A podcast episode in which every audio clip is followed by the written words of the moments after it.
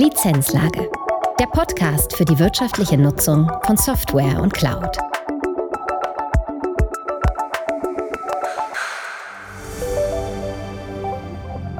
Herzlich willkommen zu einer neuen Folge der Lizenzlage.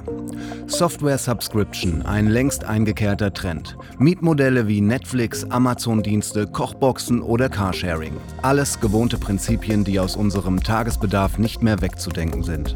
Doch was bedeuten diese Software-Mietmodelle für Unternehmen?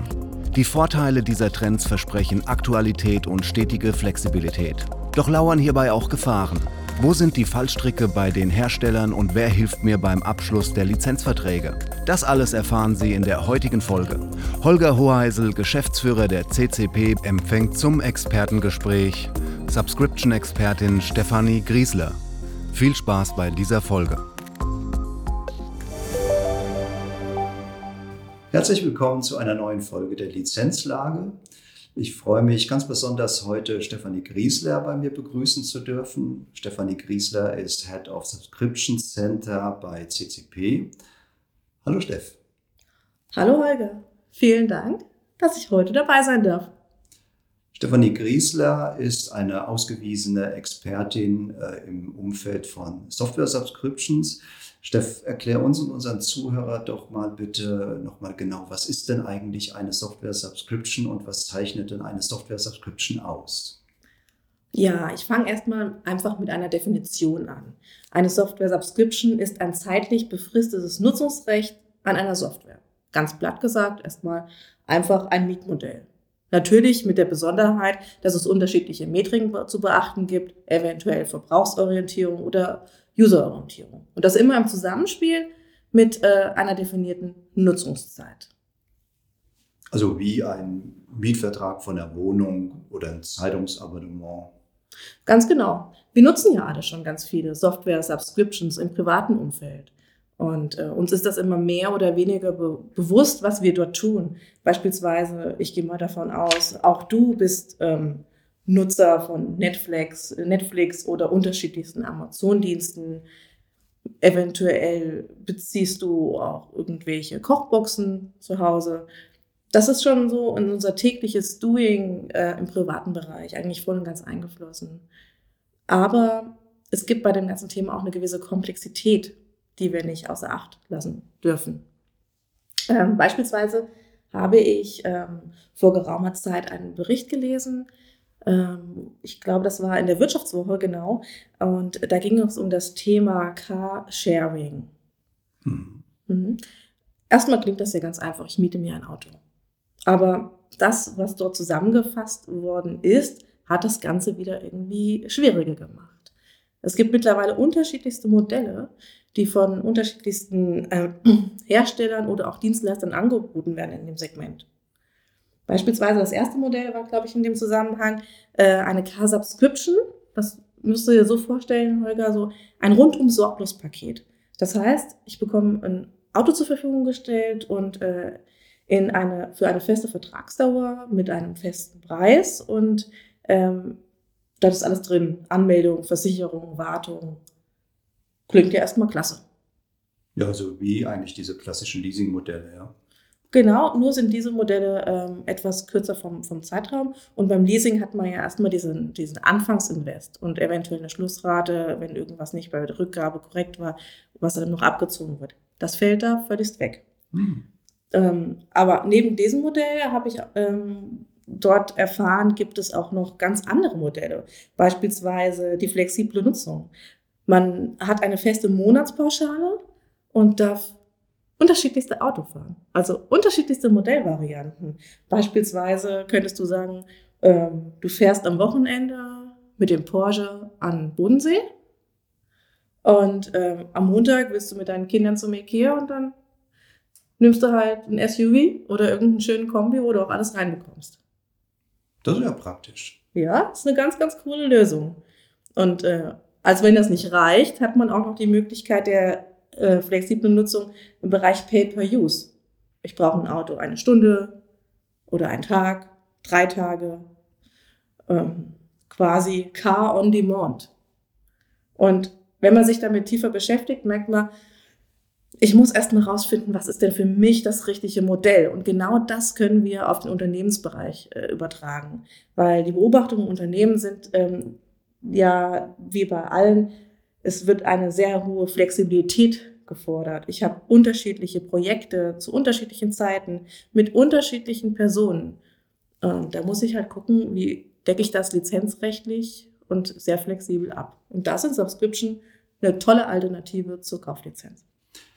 Wenn man das jetzt mal versucht zu übertragen, jetzt auf das Thema Software, ähm, bei, bei Car on Demand äh, ist mir aufgefallen, sind denn Software-Subscriptions immer bezogen auf Cloud-Anwendungen, das heißt auf Software as a Service oder auf Dienste wie äh, AWS oder, oder Azure? Oder funktioniert das auch mit den ja, klassischen äh, Softwareprodukten, die ich dann bei mir im Unternehmen installiere? Tatsächlich verhält es sich dort so, dass ähm, Cloud- bzw. SaaS-Dienste ein wesentlicher Bestandteil der Software-Subscription sind hat auch den Hintergrund, dass eine äh, Subscription sich auch dadurch auszeichnet, dass man immer auf dem aktuellen Stand ist, was die, ähm, die Software angeht. Es gibt viele Aktualisierungen im Sinne des Kunden. Der Produktlebenszyklus ist mittlerweile fließend, äh, Patches und Updates. Also man kann so wirklich sagen, im Großen und Ganzen eine absolute Userorientierung ähm, und damit auch wird äh, der Kunde äh, zu einem sehr transparenten Wesen. Und ähm, ein ganz essentieller Bestandteil der unterschiedlichen Software-Subscription ist ein Verwaltungsportal. Und da ist einfach eine Cloud-Anbindung zwingend notwendig, um diese Steuerung zu haben und äh, den Zugriff auf die unterschiedlichsten Lizenzen. Jetzt hast du gesagt, das ist sehr flexibel, das ist sehr positiv. Auf der anderen Seite wird der Kunde transparent. Da bin ich jetzt so innerlich zusammengezuckt. Ist das nicht auch ein, ein Risiko? Ähm, Transparenz hat mir ja, gerade wenn es um userbezogene Daten geht, mittlerweile mit der DSGVO doch äh, hohe Hürden, was ja an sich auch gut ist, um die personenbezogenen Daten zu, zu schützen. Genau. Das hast du richtig erkannt. Also das ist wirklich ein Risiko und das Thema DSGVO dürfen wir in dem Bereich Subscription-Lizenzierung niemals vergessen. Wir müssen uns ganz klar bewusst machen als Nutzer von Subscriptions, was kann der Hersteller über mich, abgesehen von der E-Mail-Adresse, äh, alles erfahren. Inwiefern ähm, sieht er mein Nutzerverhalten? Sieht er Daten, die ich bei der Subscription-Lizenzierung beispielsweise in irgendeiner Cloud ablege? Schwieriges Thema und deshalb muss man sich da ziemlich genau informieren. Ja, das, äh, das hört sich an, dass man dort auch hohe Awareness drauf äh, legen muss. Grundsätzlich hört sich das jetzt trotzdem einfach an. Also Software Subscription ist gleich ein Mietvertrag. Wenn ich das jetzt vergleiche mit Mietverträgen, äh, du hast ja ein paar Beispiele gebracht oder jetzt auch von Mietvertrag von der Wohnung. Das heißt, es ist ja relativ leicht, zu verwalten. Warum ist trotzdem das Subscription Management so komplex? Ja, das ist genau die Hürde, die wir, über die wir uns hinweggeben müssen. Man denkt erstmal, klar, es ist eine Miete und zeitlich befristet, das mache ich jetzt einfach. Habe ich relativ wenig Risiken, aber ganz so einfach ist es nicht. Aufgrund äh, der Freiheit jedes einzelnen Herstellers, seine Spielregeln äh, gestalten zu dürfen, wie er das gerade möchte, und ähm, die Möglichkeit der unterschiedlichsten Lizenzbestimmungen und Bedingungen und Modellvarianten muss man da genau prüfen, auf was man sich einlässt. Beispielsweise nehmen wir mal den Fall, ähm, ein gängiger Hersteller im Unternehmen beschließt jetzt zur Subscription-Lizenzierung zu wechseln. Dann habe ich ähm, diesen Softwarehersteller schon in, in Nutzung und habe vielleicht über Jahre hinweg schon ganz oft Lizenzen gekauft. Wie, wie, wie kommt jetzt dieser Schritt in die Subscription? Welche Möglichkeiten bietet mir der Hersteller, quasi entweder erst in eine Hybrid-Umgebung zu gehen oder direkt in die Subscription? Habe ich die Möglichkeit, ähm, mir Lizenzen anrechnen zu lassen? Gibt es Upgrade-Pfade von den Perpetual-Lizenzen her? Was ist die beste Lösung für mich in meiner Situation für einen Übergang oder beziehungsweise Umstieg zur Subscription-Lizenzierung? Und ähm, wie vorhin schon erwähnt, dann ist das große Thema der, der Herstellerportale. Ich gehe davon aus, ähm, die meisten unserer Zuhörer denken jetzt schon wieder ein Portal und sind das wirklich gewohnt. Also man hört oft, das sind unzählige Portale, die mittlerweile ähm, administriert werden müssen. Der Hersteller hat das so ein bisschen abgegeben an die Kunden. Und was muss man da alles machen? Das geht, das fängt an bei der Benutzerzuweisung. Da muss ich mir aber fragen, ist es in diesem Portal möglich, das selbst zu machen oder muss das über einen Hersteller geschehen? Wie ist die Lizenzübersicht dargestellt? Sehe ich alle meine Lizenzen auf einen Klick? Muss ich noch irgendwo etwas hinzufügen? Wie ist die Benutzerkontensteuerung? Beispielsweise kann ich das Portal mit meinem Active Directory verbinden? Oder ist es für mich möglich, wenn ich ein Problem habe, direkt über ein Portal Support in Anspruch zu nehmen? Früher bei der äh, äh, Bereitstellung der Perpetual-Lizenzen war das alles irgendwie ein bisschen klarer. Zum Beispiel gibt es unterschiedliche Hersteller, die haben zwar das Portal und ich kann mir die Software dort downloaden, ähm, aber den Key bekomme ich separat bereitgestellt oder er ist im Portal. Das heißt, die Komplexität liegt gar nicht in dem Subscription-Modell an sich, sondern in der Vielfalt der Handhabung durch die einzelnen Hersteller. Genau, das, das ist so. Es ist egal bei welchem anders. Wir übernehmen ja auch für unsere Kunden Portalverwaltung. Allerdings können wir das auch nicht bei jedem Hersteller. Es gibt auch Hersteller, die lassen das nicht zu. Die möchten nicht, dass da ein unbeteiligter Dritte reinguckt. Es ist immer die Frage, wie viele Admins dürfen auf ein Portal zugreifen. Also du merkst schon die Fülle äh, und die Summe der Sachen, die ich gerade aufzähle. Das ist einfach enorm wichtig, ob ich jetzt äh, nur den Einkäufer zugreifen lasse oder den Systemadmin und im besten Fall noch den Lizenzmanager oder ob das nur ein, eine einzige Person darf. Wer hat welche Rechte?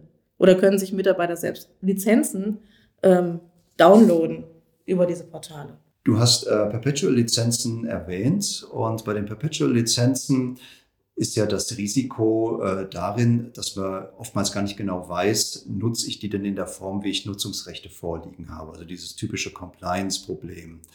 Ähm, das scheint ja jetzt bei den äh, Mietverträgen wegzufallen. Da habe ich ja viele userbasierte Sachen zeitlich limitiert, das sowieso verbunden mit irgendwelchen Cloud-Anwendungen.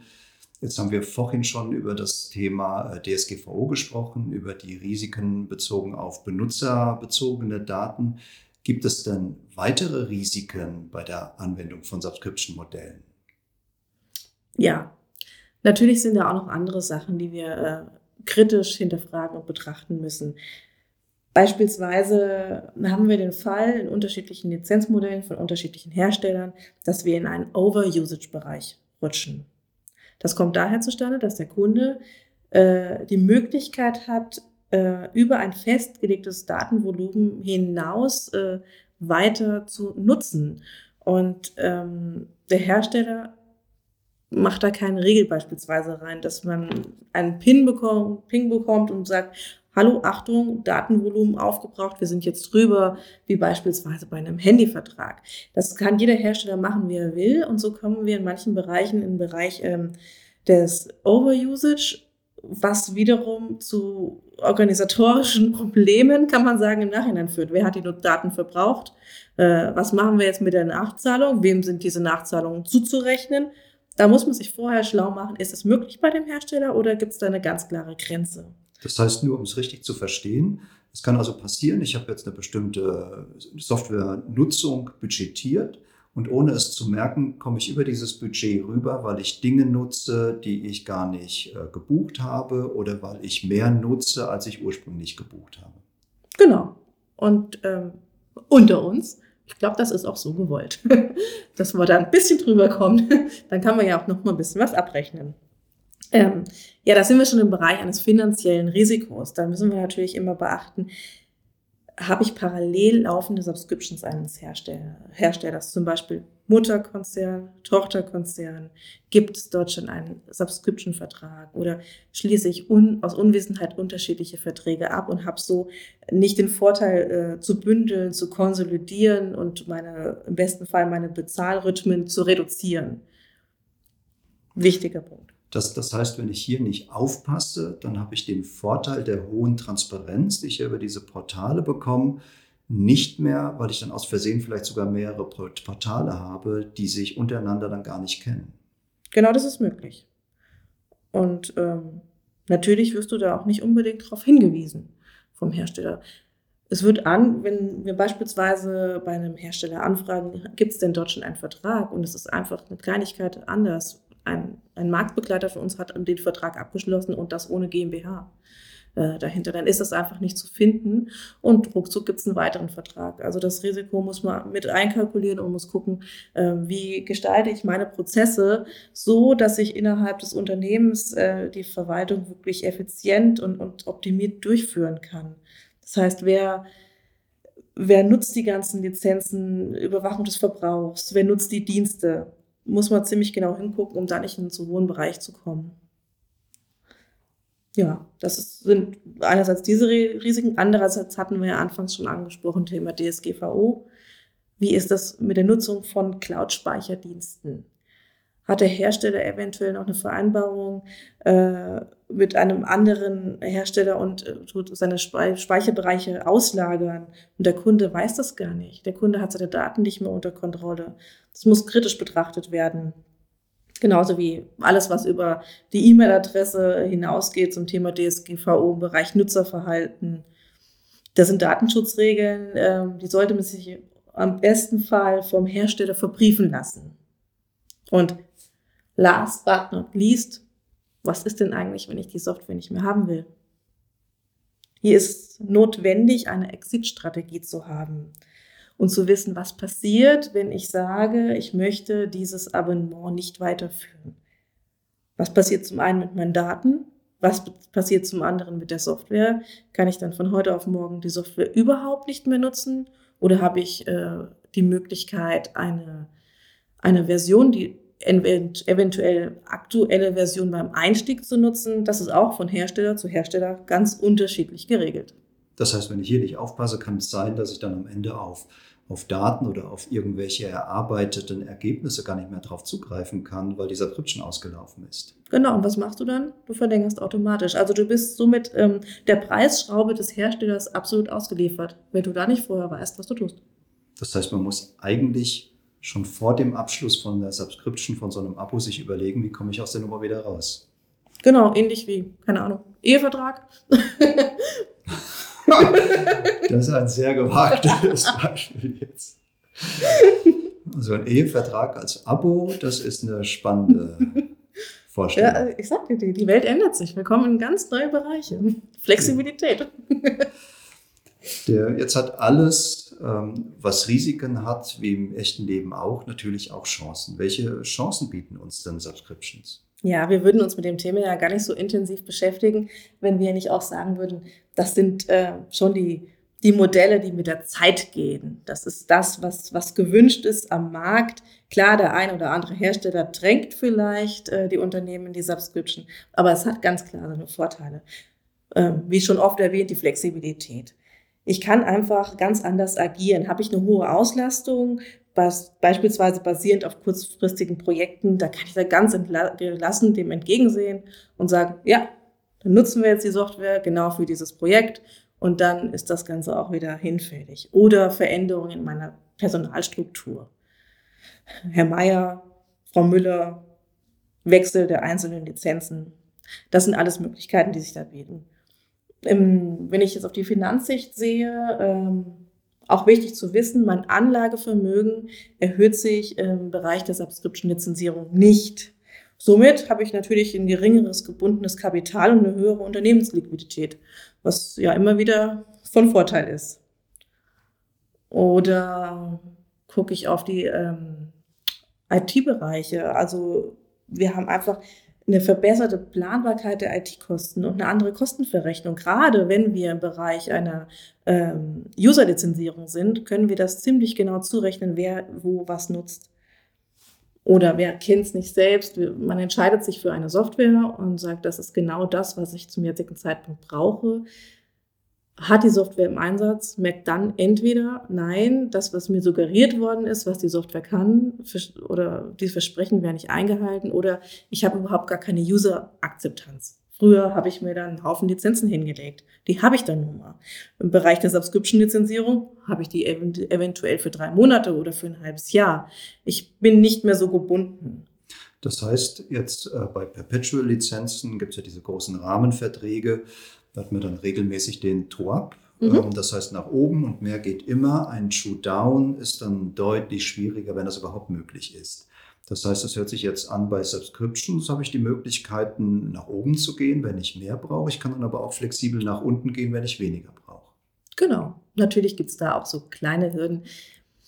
Die Hersteller versuchen schon, den Kunden dann in einer bestimmten Staffel zu halten und, und bauen so Fallstricke ein und sagen, bei einer Verlängerung musst du aber wieder diese Lizenzzahl verlängern, äh, Anzahl verlängern. Aber da gibt es äh, gibt's Wege, Mittel und Wege, das ähm, nicht unbedingt äh, wahr werden zu lassen.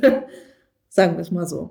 Genau, des Weiteren, man ist immer äh, mit einer Subscription-Lizenzierung auf der aktuellen Version. Also man braucht keine Angst haben, dass da irgendetwas an einem vorüberzieht, was man nicht mitbekommen hat. Und man kann wirklich auf die aktuelle Technologie zugreifen und hat auch keine zusätzlichen Kosten mehr für Support und Updates. Das ist dann ja in der Subscription enthalten, ja? Genau.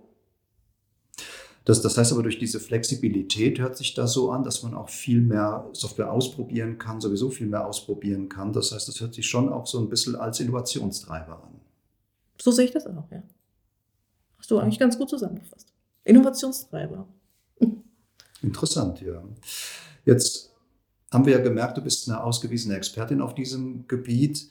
Was würdest du denn den Unternehmen als Rat geben? So mal zwei, drei Tipps und Tricks, auf was muss man dann unbedingt achten oder was, was sind denn wesentliche Themen, die man immer im Blick behalten sollte? Ja, das, das hat man ja schon im Gespräch gemerkt. Man muss immer sagen, es kommt darauf an. Man kann jetzt nicht sagen, es, dieses Vorgehen ist immer genau A, B, C, Nein, man muss immer seine individuelle Ausgangssituation betrachten. Beispielsweise, wie ich eingangs äh, auch erwähnt hatte, habe ich denn schon äh, Perpetual-Lizenzen im Einsatz und wechsle in ein Subscription-Modell. Ähm, man, es gibt einfach so viele unterschiedliche Stellschrauben, die man kennen muss, um eine wirtschaftliche Nutzung und vor allen Dingen auch wirtschaftliche sichere Nutzung der Subscription-Lizenzierung im Unternehmen zu gewährleisten. Wir aktuell bei uns ähm, im Team arbeiten an einer Marktanalyse. Das bedeutet, wir stellen die Spielregeln der unterschiedlichen Hersteller gegenüber. Diese ganzen zuvor genannten Parameter wie Lizenzmetriken, die möglich sind, äh, Portalverwaltung, was, was bietet das Portal, in welcher Art und Weise ist es wirklich passend, ähm, wie unterscheiden sich die Portale der einzelnen Hersteller, welche Verlängerungsoptionen habe ich, äh, wie ist die Exit-Strategie. Da arbeiten wir gerade momentan äh, an einer Darstellung für unsere Kunden, um einfach leichter äh, Entscheidungen treffen zu können hin zur Subscription-Lizenzierung und freuen uns, das in Kürze dem Markt zur Verfügung zu stellen zu können. Wir ähm, stellen ja auch die License Library bereit. Das ist eine Wissensdatenbank rund um das Thema äh, Softwarelizenzierung. Und da gibt es ja auch einen Bereich, wo verschiedene äh, SaaS-Modelle beschrieben werden, Spielregeln und diese ganzen Themen drumherum. Wird das denn diesen Bereich und die License Library dann erweitern? Genau, es geht einfach noch ein bisschen weiter in andere Bereiche rein, die unsere Lilly aktuell noch nicht abdeckt. Und ähm, das wirklich auf die genannten Risiken, die zu beachten sind, wenn ich mich für ein Subscription-Modell entscheide. Ja, spannend und ich glaube auch sehr hilfreich. Ja. Ja, und irgendwie, wenn man das im Blick hat und all das ähm, beachtet und beherzigt bei Anschaffung, dann hat man eigentlich schon ein relativ effizientes äh, Cloud-Cost-Management in seinem Unternehmen. Man muss halt immer wissen, wer nutzt welche Dienste und wie intensiv, damit man auch wirklich tatsächlich nur das zahlt, was auch wirklich genutzt wird. Also sehr informativ, ähm, sehr hilfreich, ähm, wobei ich muss gestehen, ein Gedanke lässt mich nicht los und das ist der Gedanke, die Ehe als Abo. Ähm, das ist ein Modell, das kann ich bislang tatsächlich noch nicht. aber eine Sache würde mich zum Ende noch interessieren. Äh, du hast ja ganz zu Beginn mal drei Modelle beschrieben, wie Automobilhersteller ähm, Leasing-Konzepte äh, besser vermarkten wollen oder userspezifisch anbieten wollen. Welches dieser drei Modelle würde dich denn am meisten interessieren? Also tatsächlich hätte ich da am liebsten die maximale Flexibilität, würde ich sagen. Heute mit dem Sportwagen, morgen mit dem Kombi, vielleicht auch mal so irgend so einen kleinen Mini und mal ein bisschen durch die, durch die Serpentinenkurven. Also ich finde das schon ziemlich cool, wenn man da je nach Bedarf und Laune wechseln kann. Ja, das hört sich in der Tat sehr, sehr spannend an, sehr verlockend. Ja, herzlichen Dank für das äh, wirklich sehr interessante Gespräch. Und ich freue mich, falls wir uns mal wieder in dieser Runde zusammentreffen und bin gespannt, wie sich das Thema weiterentwickeln wird. Ja, auch ich danke. Vielen Dank, Holger, und hoffentlich bis zum nächsten Mal. Jo, tschüss. Tschüss. Lizenzlage. Der Podcast für die wirtschaftliche Nutzung von Software und Cloud.